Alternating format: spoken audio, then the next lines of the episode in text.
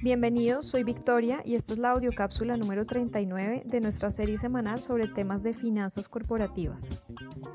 Así suena difícil de creer en un principio, para las empresas las cuentas por cobrar tienen un costo enorme, que no se ve a simple vista.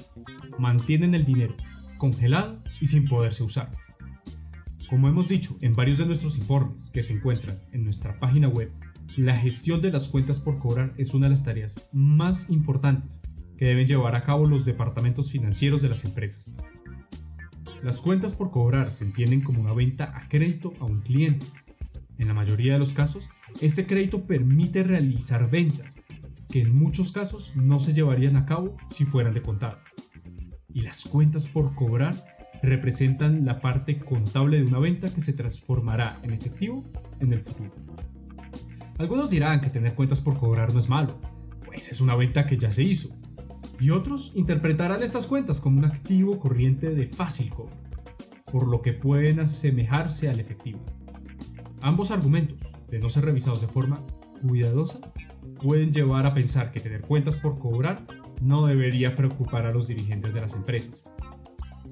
La verdad es que incluso en el caso optimista, en el que el cliente desembolsa los recursos en la fecha acordada y en el que el riesgo de impago sea cero, las cuentas por cobrar tienen un costo inesperado.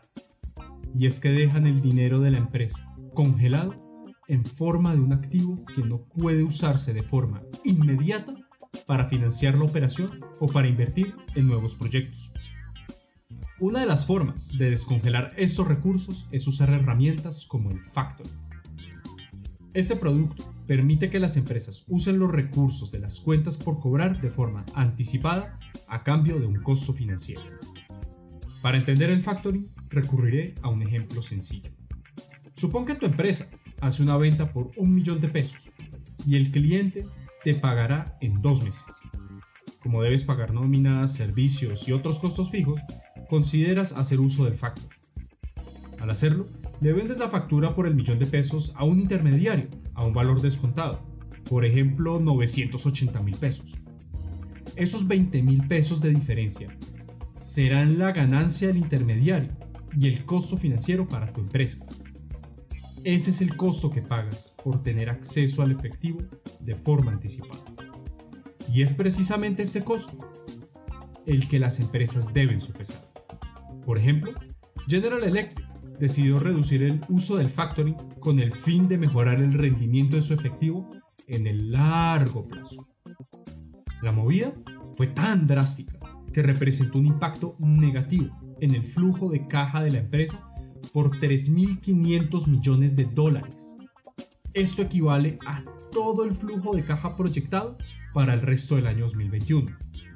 ¿Considerará General Electric que el costo de su factoring es mayor el costo de tener congelados esos recursos en forma de cuentas por cobrar?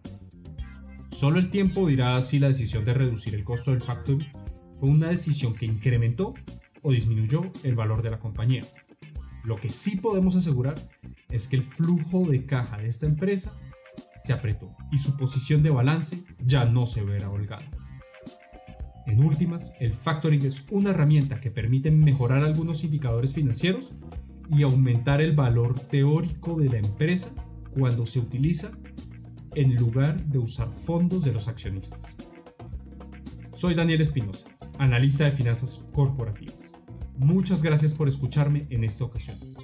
Para saber más sobre cómo el factoring puede ayudar a tu empresa, te invitamos a ver nuestro último webinar que puedes encontrar en la descripción de este podcast. Los espero la próxima semana en otra audiocápsula financiera. Gracias a todos por escuchar esta audiocápsula y los invito a suscribirse a nuestro canal de Spotify y seguirnos en Instagram, Facebook, LinkedIn, Twitter y YouTube como arroba corficolombiano.